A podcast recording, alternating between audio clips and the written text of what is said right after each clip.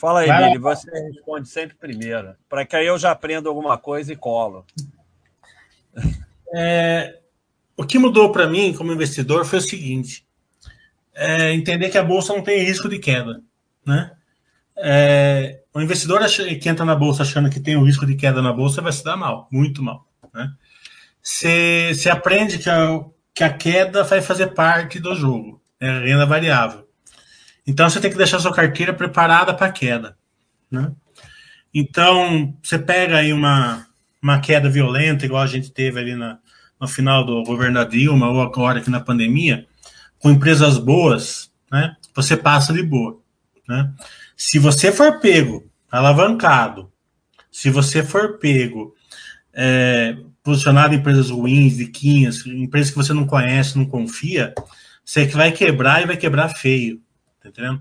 Então, sempre quando eu passei esses estresses aí, eu, eu, eu passei de boa, porque eu já era da Baster, né? Claro que não, eu não tinha todo um plano perfeito ainda, mas estava no caminho. Mas você vai aprendendo isso, que a bolsa ela tem duas coisas, né? A primeira é que ela vai cair 50%, pelo menos. Então você vai ter um milhão na sua carteira, ela vai virar 500 mil.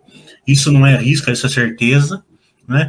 Esse um milhão você vai virar 10 com o tempo, se você tiver empresas boas.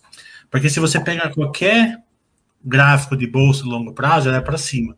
A não ser Venezuela, né? Uma coisa assim. Ela é para cima. Então não importa a queda que vai ter, ela, mais cedo ou mais tarde ela vai passar o topo histórico. E a queda para uma, uma empresa, para uma carteira de empresas é, fantásticas, né? uma carteira de empresas fantásticas que você tem, é uma, é uma vantagem muito grande, né? Porque todo mundo quer fórmula para comprar barato, mas quando ela está realmente barata, ninguém quer comprar. Como foi o Baster que falou, que é difícil, foi difícil comprar Petrobras a 5 reais, 6 reais, né? E isso acontece, acontece comigo toda hora também.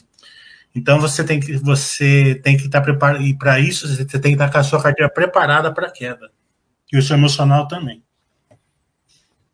Bom, que, que mudou nesses 20 anos? Mudou muito. Eu que larguei as opções, porque esse site começou com opções, mas eu acho que principalmente eu fui entendendo através do tempo que eu não não ia conseguir fazer nada do que eu achava que eu ia conseguir fazer.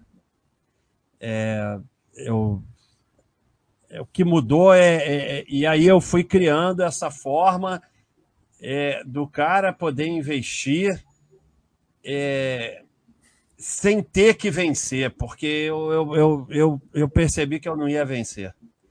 Para mim, principalmente, eu, igual o Mili falou, a gente tem que aceitar a queda.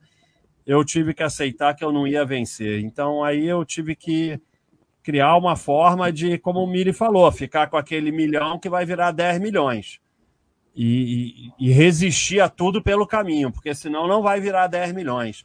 E se eu tentar vencer, eu vou transformar um milhão em 10 reais. Então, é, acho que a principal transformação para mim foi perceber que eu não ia vencer.